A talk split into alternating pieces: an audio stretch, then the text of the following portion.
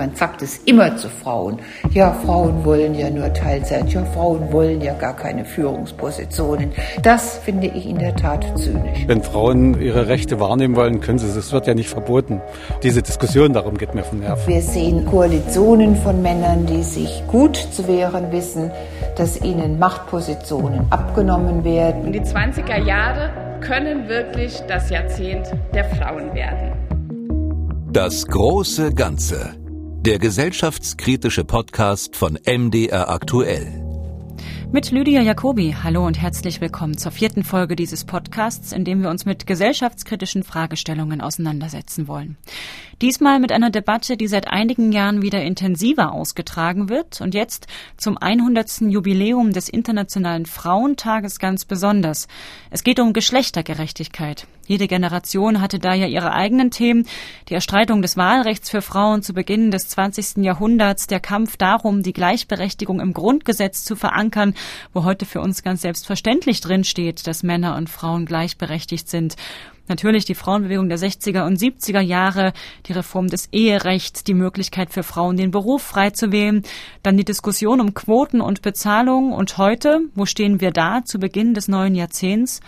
Darüber möchte ich sprechen mit Jutta Almendinger. Sie ist Soziologin und Präsidentin des Wissenschaftszentrums Berlin für Sozialforschung. Und sie hat zuletzt ein Buch geschrieben über die Rolle der Frau in der Corona-Krise. Hallo, Frau Almendinger. Hallo, Frau Jacobi. Frau Almendinger, zwei Frauen, die sich über Gleichberechtigung von Mann und Frau unterhalten. Ist das eigentlich ein Setting, was Ihnen häufiger begegnet? Das ist mein normales Setting. Ja, also ich unterhalte mich selten mit Männern und Männer sind auch selten daran interessiert, sich mit mir darüber zu unterhalten. Das hat sich auch nach einigen Jahren verstärkter Diskussion über MeToo, über Aufschrei noch nicht wesentlich gewandelt? Nein, wir sehen ja auch, dass die Personen, die über diese Problematik schreiben, hauptsächlich Frauen sind. Auch, dass die jungen Frauen hauptsächlich darüber schreiben, aber nicht die jungen Männer. Das ist also auch über die Generationen hinweg, jetzt nicht nur über die chronologische Zeit, sondern auch über die Generationen hinweg so geblieben doch. Das ist ja ein relativ ernüchterndes Fazit äh, zu Beginn. Äh, ein weiteres haben Sie im letzten Jahr ja angesprochen, als die Corona-Krise begann, saßen Sie 2020 im Frühjahr in einer Talkshow und hatten gesagt, dass die Pandemie die Frauen um Jahre zurückwerfen könnte oder würde. Das hat für viel Aufsehen gesorgt. Würden Sie jetzt nach einem Jahr Pandemie ähm, an dieser Diagnose festhalten? Hat sich da irgendwas geändert? Nein, ich glaube, sie ist gravierender geworden. Ich höre von allen Personen, ohne jetzt ganz frische Daten zu haben. Und ganz frisch meine ich jetzt, es müssten Daten sein vom Januar, Februar, dass immer mehr Frauen, die sich nur irgendwie finanziell leisten können, doch den Job sogar ganz an den Nagel hängen, dass sie zum Arzt gehen, krankgeschrieben werden möchten. Äh, das habe ich jetzt gerade von einem praktizierenden Arzt um die Ecke gehört man wird irgendwie immer ausgemerkelter durch diese Situation. Äh, die Wohnungen sind oft zu klein, man muss arbeiten und gleichermaßen beschulen. Man macht sich enorme Sorgen, dass die Kinder äh, sich nicht hinreichend entwickeln. Ja, sie treffen keine anderen Kinder mehr. Äh, ah, das ist alles irgendwie etwas, was auf die Nerven geht, was schwer macht. Und wir sehen immer mehr, dass das äh, Stressfaktoren sind, die Frauen viel, viel stärker treffen als Männer. Annähernd 100 Prozent der Väter arbeiten in Vollzeit. Die überwiegende Mehrheit der Mütter arbeitet in Teilzeit. Das ist die deutsche Familienwirklichkeit 2020 und die macht klar, warum uns Corona innerhalb von Wochen in die 60er Jahre zurückkatapultiert. Tagesthemen Mai 2020. Das Motto der Vereinten Nationen heißt in diesem Jahr Frauen in Führungspositionen für eine ebenbürtige Zukunft in einer Covid-19-Welt und ist damit sehr treffend gewählt. Denn wir müssen darauf achten, dass die Pandemie nicht dazu führt, dass wir in manch schon überwunden geglaubtes Rollenmuster zurückfallen. So sind es doch wieder vermehrt Frauen, die den Spagat zwischen Homeschooling, Kinderbetreuung und dem eigenen Beruf meistern. Und es sind vor allem auch Frauen, die mit ihrem unermüdlichen Einsatz in sozialen und Pflegeberufen derzeit besonders gefordert sind. Angela Merkel, Videobotschaft, März 2021. Woran liegt das? Warum trifft es Frauen stärker als Männer? Naja, die Ausgangssituation vor einem Jahr war schon schlecht. Wir haben ein Land, in dem wir immer noch gar keine Ganztagsschulen haben, in dem wir keine ausreichende Betreuung von Kindern unter drei haben, wo wir ein Ehegattensplitting haben, wo wir äh, die geringfügigen Beschäftigungen haben, die nicht sozialversicherungspflichtig sind und natürlich starke Anreize für Frauen geben, da reinzugehen. Wenn Sie sich also diese strukturellen Dinge überlegen und gleichermaßen dieses kulturelle mit diesem Rabenmutter, dann äh, verwundert es ja nicht, dass Frauen, wenn sie Kinder haben, Teilzeiterwerbstätig sind, auch viel, viel länger unterbrechen, im Durchschnitt über 13 Monate, wenn sie Kinder haben. Und wenn dann eine Pandemie kommt und wenn dann gesagt wird, von heute auf morgen, Kindertagesstätten zu, Schulen zu, dann trifft das natürlich den schwächeren Teil. Dann trifft das äh, Frauen, die allemal schon zu Hause sind, die allemal schon den Stundenplan der Kinder wissen, die Abläufe, die Freundinnen, Namen und so weiter und so fort. An manchen Stellen klang es ja so, als könnten sich Familie und Beruf jetzt vielleicht auch besser vereinbaren lassen. Es sind viel mehr Menschen ins Homeoffice gegangen. Sie sagen aber langfristig zementiert das eher die Rolle der wartenden Mutter. Wie meinen Sie das genau? Wir müssen unterscheiden, für was Homeoffice steht. Und diese Glorifizierung des Homeoffice als sozusagen Sesam, öffne dich für alle möglichen Aspekte der Gleichstellung, irritiert mich nachhaltig, muss ich sagen. Und sie irritiert mich zunehmend mehr, weil jetzt ja auch schon vorgedacht wird und gesagt wird, ja, das ist etwas, was wir wirklich von Corona behalten wollen. Und wenn man jetzt mal sich einfach anschaut, was macht Homeoffice? Natürlich erleichtert es die Vereinbarkeit von Beruf und Familie. Überhaupt gar keine Frage. Aber es erleichtert diese Vereinbarkeit von Beruf und Familie für einen Teil, hauptsächlich nämlich jenen Teil, der zu Hause arbeitet. Und das sind nach wie vor die Frauen. Wenn wir jetzt auch die Hochrechnungen sehen, wie viele Tätigkeiten können überhaupt zu Hause ausgeübt werden, sind es überwiegend Frauentätigkeiten. Und dann kommt eben dieses Muttersein, zu Hause arbeiten, Teilzeit arbeiten zusammen und legt sich plötzlich über den ganzen Tag. Also ein Rollentausch oder eine Rollenaufteilung im Homeoffice ist schwer. Mit einem Wort, Homeoffice hat ein Geschlecht. Alles andere dieses Sesam öffne dich, nämlich dass Homeoffice am Ende dazu beitragen kann, dass der Stundenlohn zwischen Männern und Frauen ausgeglichener ist oder dass das Jahreseinkommen sich angleicht oder dass das Lebenseinkommen sich angleicht oder dass Frauen eher in Führungspositionen kommen, das halte ich für überhaupt nicht ausgemacht und aus meiner ganzen Erfahrung der Arbeitsmarktforschung wirklich als eine Legende, äh, eine Märchenbildung, die sich hier irgendwo einpflanzt.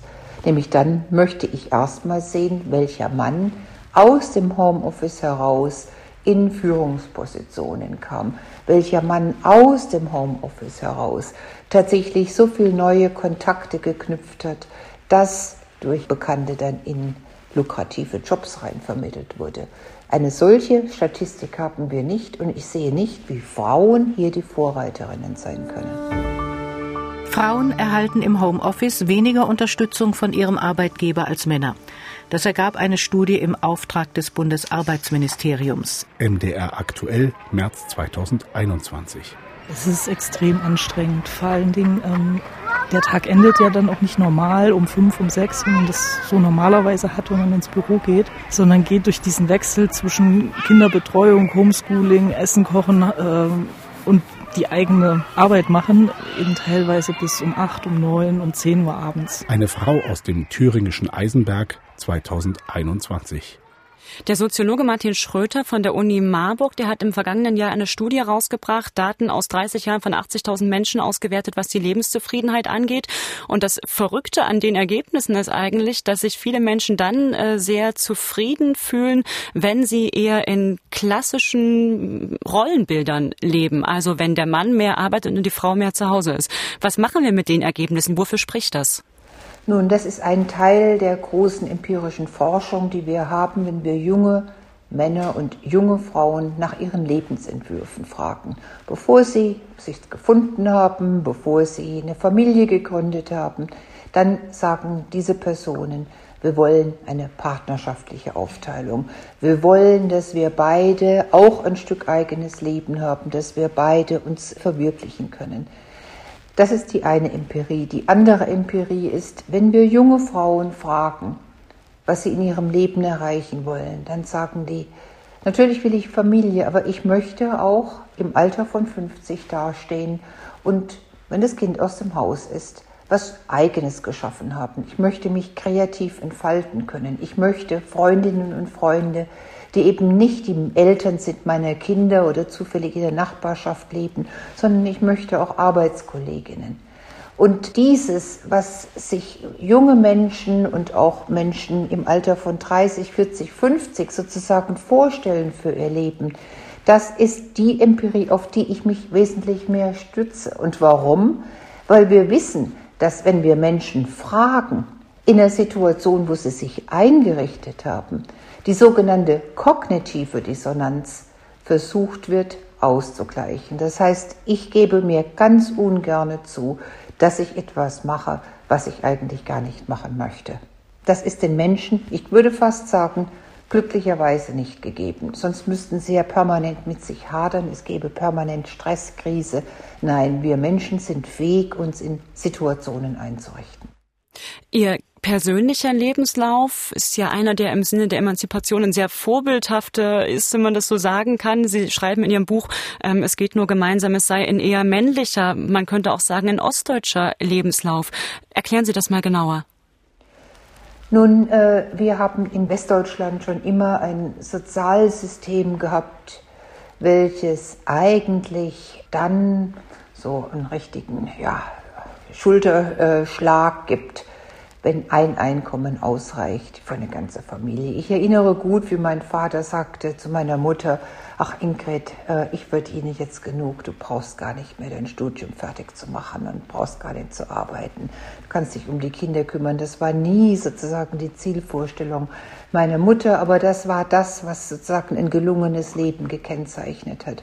Und wenn Sie die kostenlose Mitversicherung, wenn Sie diese Witwenrenten und so weiter und so fort sich alle anschauen, dann ist dieses Sozialsystem tatsächlich auf so eine Einverdiener Ehe geschnitten. Und man hat das dann ein bisschen aufgelockert. Frauen haben sich immer mehr über die letzten Jahrzehnte Männern angepasst und sind immer mehr erwerbstätig, allerdings nur Teilzeit, was dann große und fatale Folgen hat für ihre eigene Absicherung. Jetzt ist mir, und ich habe ein sehr persönliches Buch geschrieben, schon passiert, dass mein Vater schlichtweg sehr früh gestorben ist und ich meine Mutter gesehen habe, wie sie quasi auf der Straße stand, ohne abgeschlossenes Studium, ohne erlernten Beruf und das alles in der Mitte ihres Lebens sich neu erwerben musste. Und zu diesem Zeitpunkt habe ich mir vorgenommen, dass ich sozusagen eigenständig lebe und das heißt, dass ich im gesamten Lebensverlauf von mir Vollzeit erwerbstätig war, dass ich nur relativ kurz unterbrochen habe, äh, nachdem mein Kind geboren wurde. Das hat aber allerdings etwas zu tun, dass ich mir das tatsächlich leisten konnte. Ich konnte es mir leisten, weil ich zu diesem Zeitpunkt schon eine Professur hatte. Das heißt, ich konnte mir eine Kinderfrau leisten. Ich konnte es mir leisten, eine teure Kinderkrippe für Kinder unter drei Jahren zu zahlen. Ich konnte mir leisten, hin und her zu pendeln.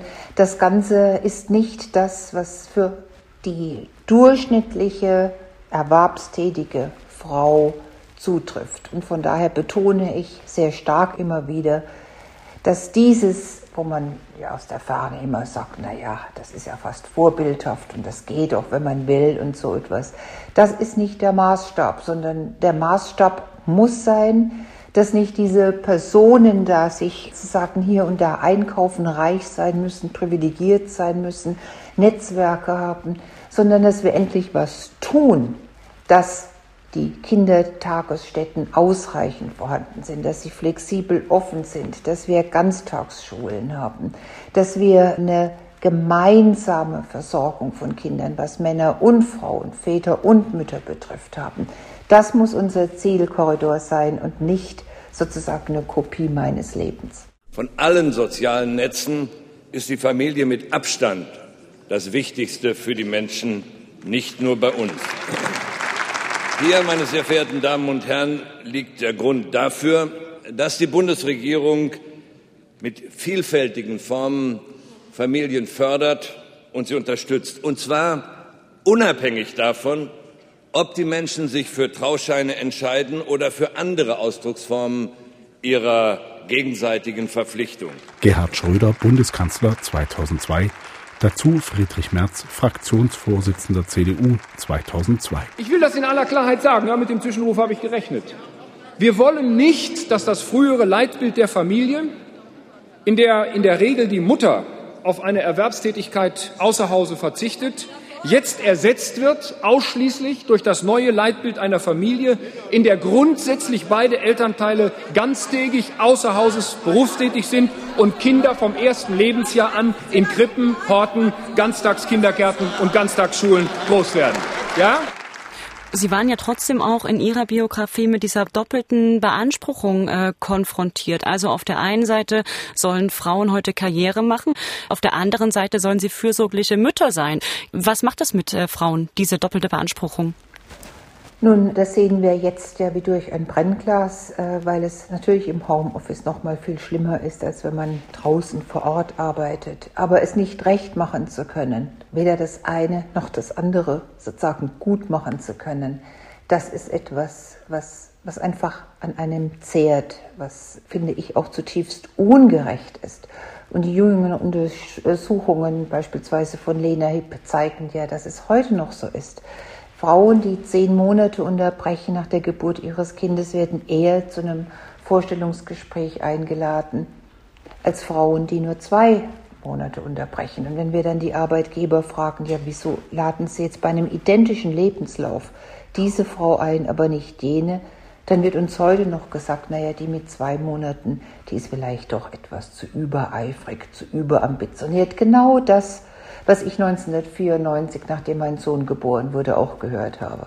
Ich meine, das ist jetzt 27 Jahre her. Das muss man sich einfach mal vorstellen, wie wenig sich da getan hat an kulturellen, stereotypisierenden Zuschreibungen, die wir so nicht in Großbritannien, nicht in Frankreich, nicht in der Schweiz, nicht in Österreich hören würden. Und das sagt ja schon vieles, was für einen Nachholbedarf wir da haben.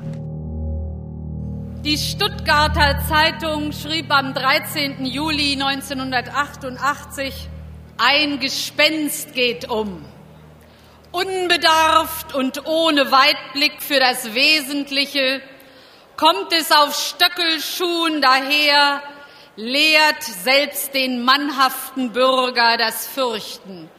Die Quotenfrau. Inge Wettig Daniel Meyer, SPD-Politikerin 1988. Das führt dann später dazu, dass auch die Führungspositionen stärker mit Männern besetzt sind. Bis 2018 gab es ja sogar noch mehr Thomasse und mehr Michaels in den Vorständen der DAX-Konzerne als Frauen. So hat es die Arbeit-Stiftung ausgerechnet.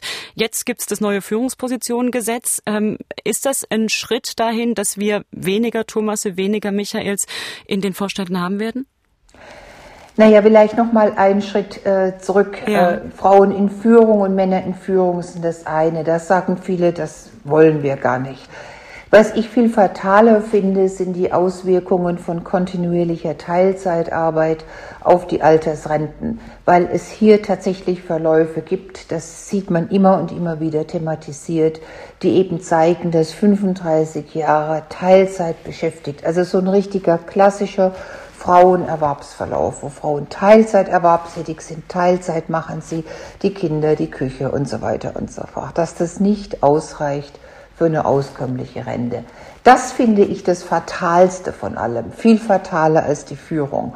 Und die Bertelsmann Stiftung, die hat vor kurzem sehr schön gezeigt, über die Generationen hinweggeschnitten, dass eigentlich die 1980 geborenen Frauen im Vergleich zu den 1980 geborenen Männern noch größere Unterschiede im Lebenseinkommen haben als beispielsweise die Generation 1960 geborener Frauen, einfach wegen dieser Teilzeitarbeit, die sich bei Frauen immer mehr sozusagen durchbohrt. So, dieses gesagt habend auf dieses Führungspositionsgesetz 2.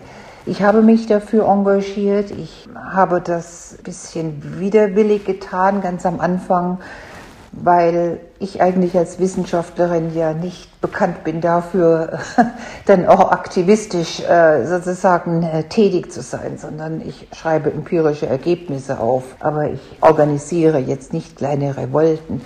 Äh, das war mir wichtig und ich habe das auch gemacht mit vielen, vielen anderen Frauen, einfach weil es im Koalitionsvertrag niedergeschrieben war und weil ich es so absolut unerhört finde, dass in Deutschland Unternehmen immer noch eine Zielgröße Null angeben, ohne rot zu werden, ohne sich zu entschuldigen, ohne zu sagen, gut, aber im Jahr 2025 wird das dann anders sein, sondern einfach wie selbstverständlich diese Null definieren. Der Frauenanteil in Vorständen von Unternehmen liegt heute gerade einmal bei etwas über 10 Prozent. Das ist weder zeitgemäß noch gerecht. Und im internationalen Vergleich ist es sogar beschämend gering. Franziska Giffey, SPD und Silke Launert, CSU, im Bundestag 2021. Eine Gruppe von Männern sagt, unser Ziel ist es, immer weiterhin eine Gruppe von Männern zu bleiben, weil nur wir als Gruppe von Männern sind kompetent. Ich merke auch bei einigen Männern, die mir dann die Signale geben, sie wollen auch nicht mehr warten. Gerade auch die Männer oder die Kollegen von uns, die vor allem mit Töchtern gesegnet sind, wollen da sofort mitmachen. Also Deswegen hat mir einer meiner Kollegen neulich zugerufen, es ist ihm egal, was irgendwelche Führungspersonen sagen. Er hat mehr Angst vor seinen Töchtern zu Hause. Dorothee Beer, CSU-Bundestagsabgeordnete 2011. Und da haben wir dann gesagt, über Sektoren und über Altersgrenzen hinweg, wir schließen uns zusammen in den sozialen Medien und äh, in den traditionellen Printmedien, haben wir eine Kampagne gemacht, die toi toi toi auch erfolgreich sein wird. Und jetzt kann man auch sagen, gut, es trifft ja nur wenige Frauen. Richtig. Aber selbst diese wenigen Frauen sind Vorbilder, die wir verdammt brauchen. Die brauchen wir für die Kinder, die seit Angela Merkel Bundeskanzlerin ist, viel häufiger sagen, ja, wir können uns auch vorstellen, Bundeskanzlerin zu werden. So etwas prägt einfach Kulturen. Und äh, wenn man eine Frau Nikutta sieht, äh, bis vor kurzem auch noch andere Frauen bei der Deutschen Bahn, dann kann man als Vorstellung auch solche Bilder entwickeln. Wie soll man die als junges Mädchen entwickeln, wenn man solche Frauen nicht sieht, nicht kennt, äh, sie überhaupt nicht vorkommen? Deshalb war mir das wichtig und deshalb ist mir ja auch eine Quotierung wichtig. Das Wissenschaftszentrum Berlin für Sozialforschung wurde dafür ja gerade ausgezeichnet, also für die exzellente Performance, was den Frauenanteil in Führungspositionen angeht. Was machen Sie da anders als andere? Nun, wir sind hier ein bisschen einen Weg gegangen, der uns äh, unterscheidet äh, von einer reinen Orientierung auf Vereinbarkeit zu äh, einem Weg, wo wir sagen, wir müssen Vereinbarkeit und Führung oder Karriereentwicklung zusammendenken. Das war mir von Anfang an wichtig, weil die meisten öffentlichen Einrichtungen, die sind mir zu arg auf Vereinbarkeit gegangen und damit einhergehend auf so eine Art, im, im Englischen sagt man Mummy Tracks. Also dann zieht man die Vereinbarkeit hoch und gibt enorm viel Flexibilität in dieses System, welches aber nicht kompatibel ist mit einem Weg zu einer Professorin. Und äh, von daher sagten wir, wir incentivieren ähm, auch Männer, die äh, sechs Monate, die sieben Monate Elternzeit nehmen. Wir schauen, dass wir Vorbilder reinbekommen in unseren Aufsichtsrat. Deshalb ist unser Kuratorium groß, also unser Aufsichtsrat hat viele Frauen, hat viele Frauen, die auch in die Institution reinwirken und versuchen zu zeigen, Leutchen, es geht doch. Das Jahrzehnt der Frauen das haben um den Jahreswechsel gleich mehrere Zeitschriften und Zeitungen getitelt. Die 20er Jahre, das stehe fest, würde das Jahrzehnt der Frauen.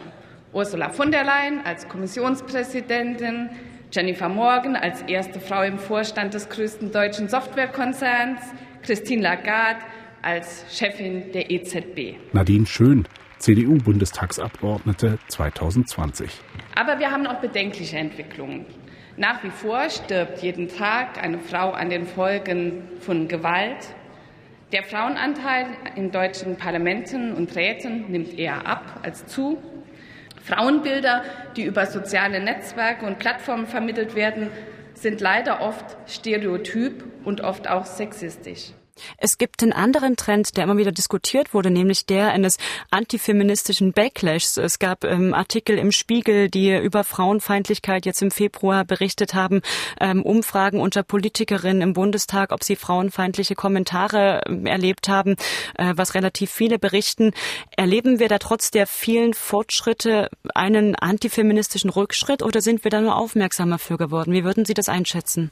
Ich gehöre zu jenen, die sagt, dass wir Gott sei Dank glücklicherweise vorsichtiger geworden sind, äh, dass wir mittlerweile über ganz unterschiedliche Frauen, aber auch Männer, das muss ich auch sagen, hinweg äh, den Mut haben, so etwas auch einfach äh, zu brandmarken, öffentlich an den Pranger zu stellen und äh, es mit der Zeit auch verunmöglichen. Also wir haben jetzt äh, am Samstag in einer doch großen Zeitung einen Kommentar gehabt über Frau Jeschke. Äh, das ist diejenige, die bei der Deutschen Bahn jetzt äh, beschlossen hat, äh, eine Vorstandsposition niederzulegen, wo von der auffälligen und überlangen Halskette die Rede war, die sie stets trägt und dass das doch mit der Deutschen Bahn und mit der Systemtechnik so überhaupt nicht zusammenpasst.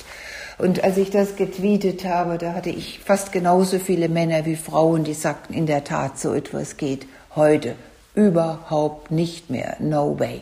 Und das ist auch gut. Insofern, wir sehen das, wir sehen das noch viel zu häufig. Äh, wir sehen auch äh, natürlich Koalitionen von Männern, die sich gut zu wehren wissen, dass ihnen Machtpositionen abgenommen werden. Die sagen, es ist doch vollkommen ungerecht, dass wir eine Quotierung haben und weniger leistungsbereite, weniger leistungsfähige Frauen auf die Positionen kommen. Aber das ist nicht die Mehrheit und das ist nicht das, was uns zurückwirft.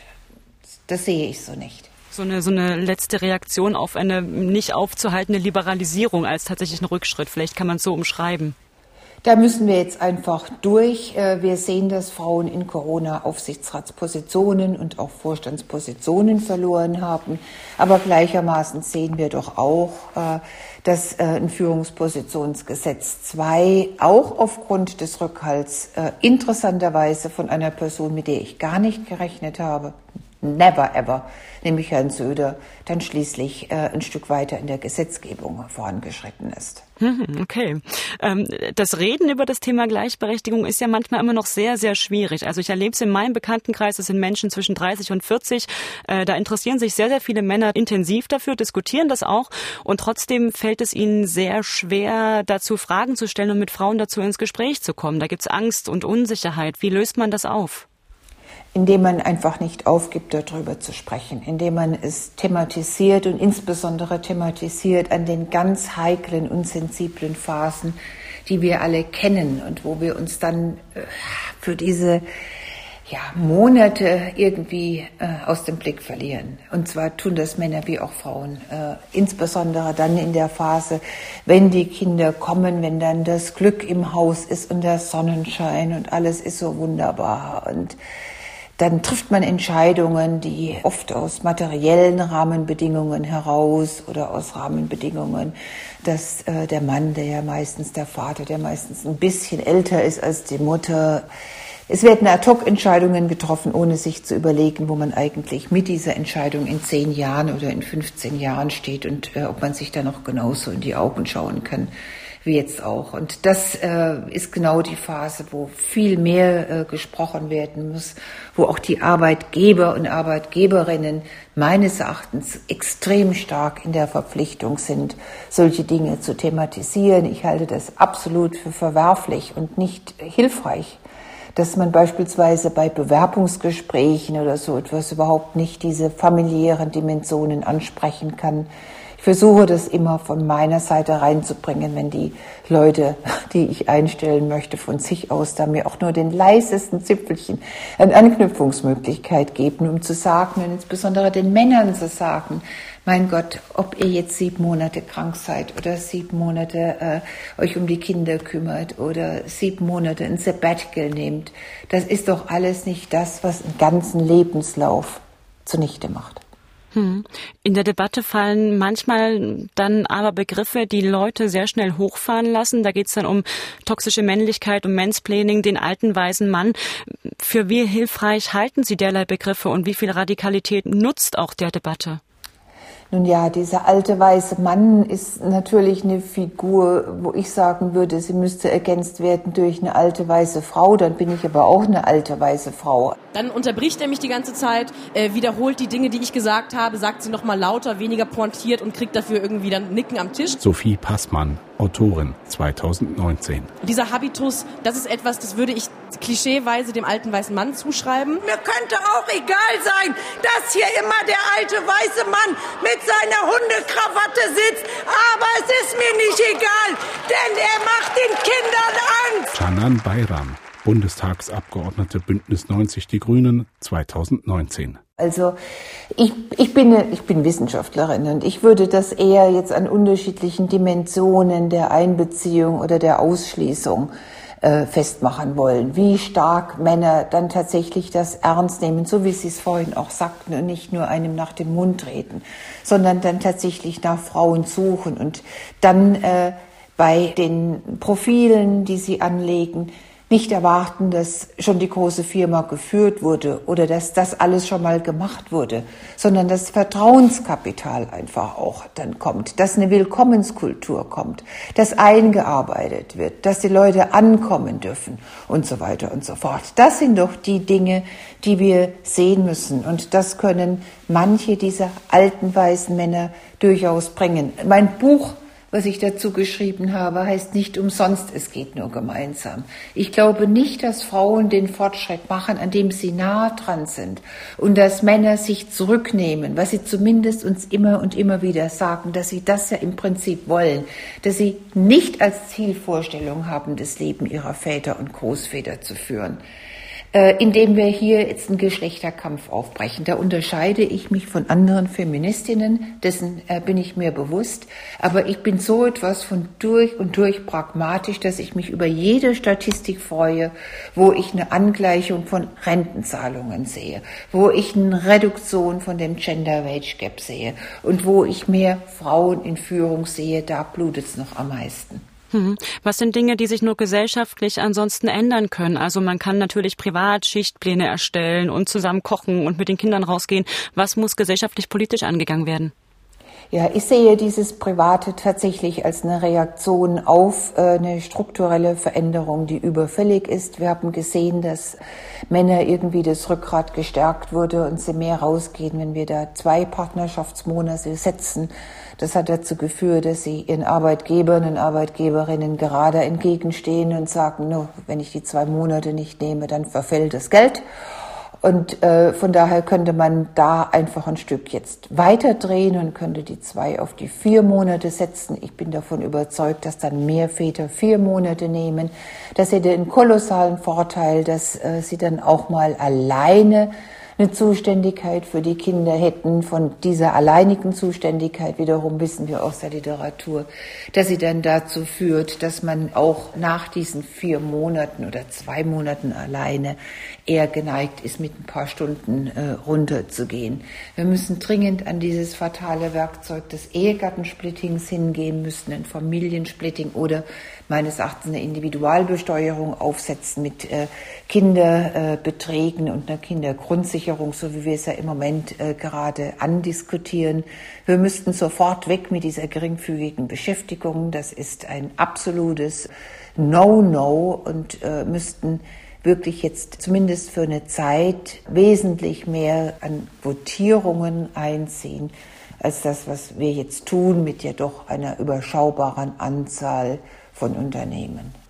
Das äh, ist meine, so aus, aus, aus der Richtung, aus der ich komme, wo ich mir überlege, was ist realistisch, was kann der Staat tatsächlich machen und wo ich jetzt eine Partei brauche, die genau an diesen Dingen arbeitet, sprich in den in das Parteiprogramm, leider sind sie ja schon fast alle geschrieben, reinschreibt, wir stehen dafür, dass die Arbeitszeit zwischen Frauen und Männern äh, sich anpasst. Das ist dann aber keine 39-Stunden-Woche, die uns gar keine Zeit für die Familie gibt, sondern eine 32-Stunden-Woche über einen ganzen Lebenslauf weg, durchaus flexibel gedacht. Mein Sohn ist lange aus dem Haus und ich kann jetzt viel mehr arbeiten, als ich gearbeitet habe, als er klein war. Aber wir tun ja mit unseren Arbeitszeiten so, als ob sie nicht äh, über den Lebensverlauf variabel sind. Das sind alles wirklich vollständig pragmatisch gedachte Hebel. Und dann muss man natürlich äh, ansetzen an den Bundesländern, die die Schulhoheit haben, die Kultushoheit haben. Und da äh, muss vollkommen anders mit längerer Beschulung, mit anderen teilweise auch Inhalten von äh, Schule rein. Da muss maximal jetzt alles dran gesetzt werden, die äh, Kinderbetreuungsmöglichkeiten für Kinder unter drei auszudehnen, sie flexibler zu machen. Das ist ein ganzer Packen. Und dann kommen natürlich als dritte die Tarifparteien dran, äh, die jetzt mal dieses Wort der Systemrelevanz bitte auszufüllen haben mit der Frage, was ist uns eigentlich eine Systemrelevanz wert? Und zwar nicht nur an Geld, sondern auch an Arbeitsbedingungen. Also es gibt viele Akteure, die ihre Hausarbeit zu machen haben, bevor man dann Frauen sagen kann, und man sagt es immer zu Frauen, ja, Frauen wollen ja nur Teilzeit, ja, Frauen wollen ja gar keine Führungspositionen, ja, Frauen wollen sich ja äh, in ihrem Privaten einrichten. Das finde ich in der Tat zynisch. Frau Almendinger, herzlichen Dank für das Gespräch. Ich danke Ihnen sehr.